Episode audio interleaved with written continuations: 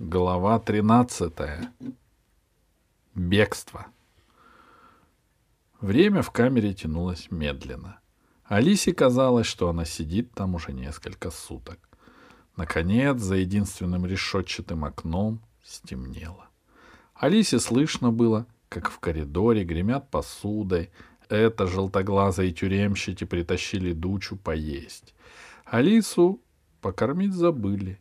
Да она и не стала у них просить, хоть страшно была голодна. Дуч все ворчал, страдал, что его не подменяют, а потом стал считать награбленные драгоценные камни и перекладывать их из кармана в карман. За окошком вышла луна. Алиса опасалась разговаривать со своими соседями по тюрьме, чтобы Дуч не услышал. Наконец-то из коридора послышался храп. Дуч заснул. «Все в порядке», — услышала Алиса голос Р. «Нам удалось подсыпать ему в ужин снотворного. Его до утра пушкой не разбудишь.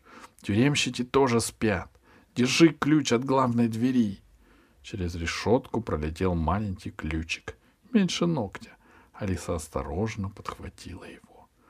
«Ползи направо», Доберешься до конца коридора, а вы... Наша камера закрыта снаружи, на засов, нам не выйти. Неужели я вам не могу помочь? Не думай о нас. В твоих руках судьба всей планеты. Спеши, скоро смена караула. Тебя хватятся. Нет, сказала Алиса, так не годится. Я убегу, а вас казнят. Скажите, где дверь вашей камеры? Ты рискуешь. Скорее! Выход из столовой, в которой ты сидишь, в один коридор, а из нашей камеры в другой. Скорее! По коридору налево, потом еще налево еще раз налево. Нет, тебе не успеть. Дальше Алиса не слушала. Она отворила пошире дверь столовой. Дуч храпел, улегшись на всю длину коридора. Нелегко было отодвинуть тяжелого пирата к той стене, он во сне сопротивлялся, бормотал сквозь зубы о несданных вовремя книгах и грозился принять меры. Наверное, во сне он возвращался в старые добрые времена, когда работал в библиотеке. За поворотом коридор был еще уже. Два котенка еле бы там прозашлись. Да притом он был коротким. Ноги Алисы были еще в большом коридоре, а голова уткнулась в стенку другого — Ей даже показалось, что она застряла. Навсегда. Она сосчитала до десяти, чтобы не волноваться.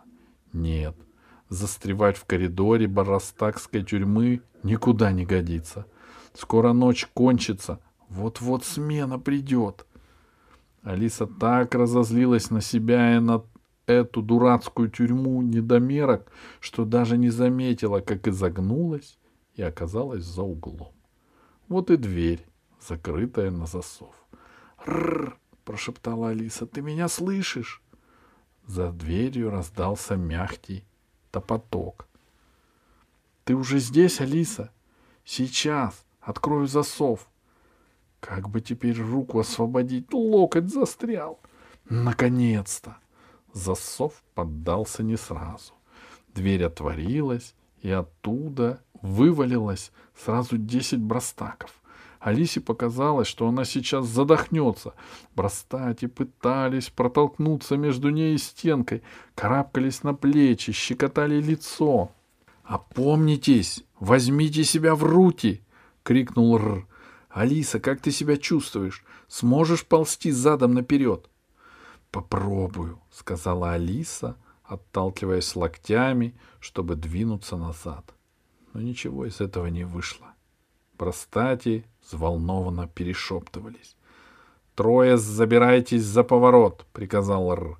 «Будете тащить Алису за ноги, остальные вместе со мной толкаем Алису отсюда. Понятно? Начали!»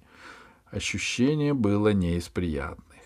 Простати облепили ее, как лилипуты Гулливера, исцарапали лицо, чуть не вырвали волосы и задрали в кровь щиколотки, но только еще больше заклинили Алису. К тому же Алиса поняла, что где-то посеяла ключ от тюремных ворот. «Стойте!» — сказала она. «Так дело не пойдет. Сначала надо ключ найти. Возьмите его и бедите. Может, кто-нибудь из вас сумеет предупредить корабль. А ты... Мне придется дожидаться пиратов, чтобы они меня выволокли. — Ни за что, — сказал Р. — Мы тебя не бросим. — Ну что мне с вами делать? — рассердилась Алиса. — Неужели вы не понимаете, что главное сейчас — спасти планету? — Мы это понимаем, — сказал Р. — Но не можем бросить тебя в беде. — Я с вами с ума сойду, — сказала Алиса. — Где же этот ключик? Она изо всех сил старалась встать на четвереньки, уперлась спиной в потолок.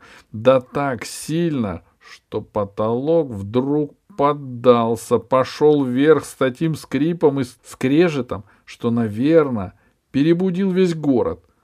Какое удивительно приятное чувство, когда ты можешь, наконец, разогнуться.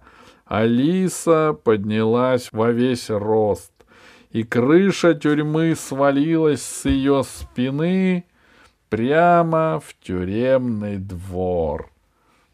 Ночь была темная, лунная. У горизонта, за морем маленьких домов появилась уже розовая полоска зари.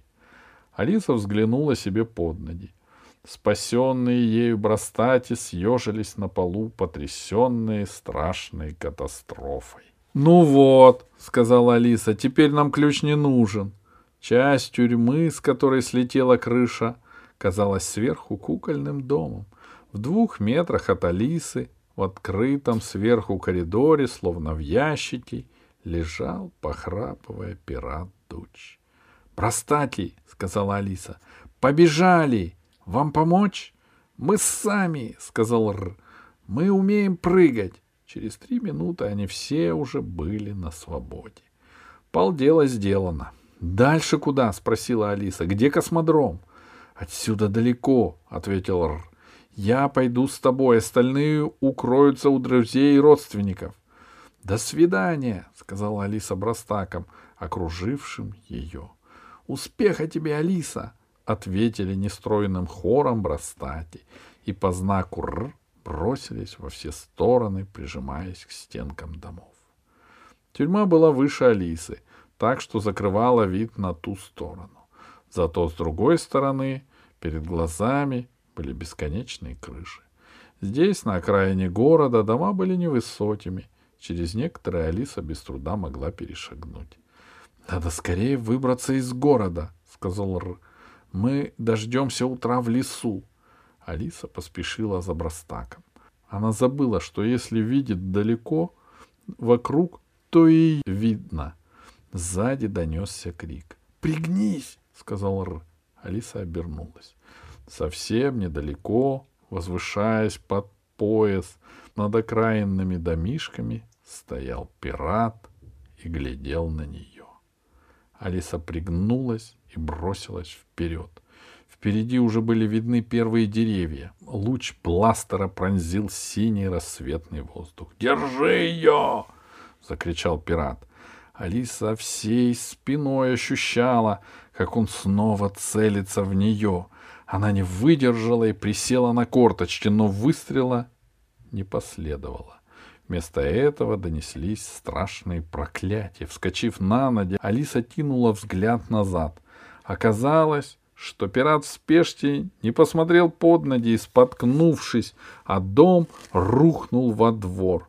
Только ноги в черных сапогах торчат кверху.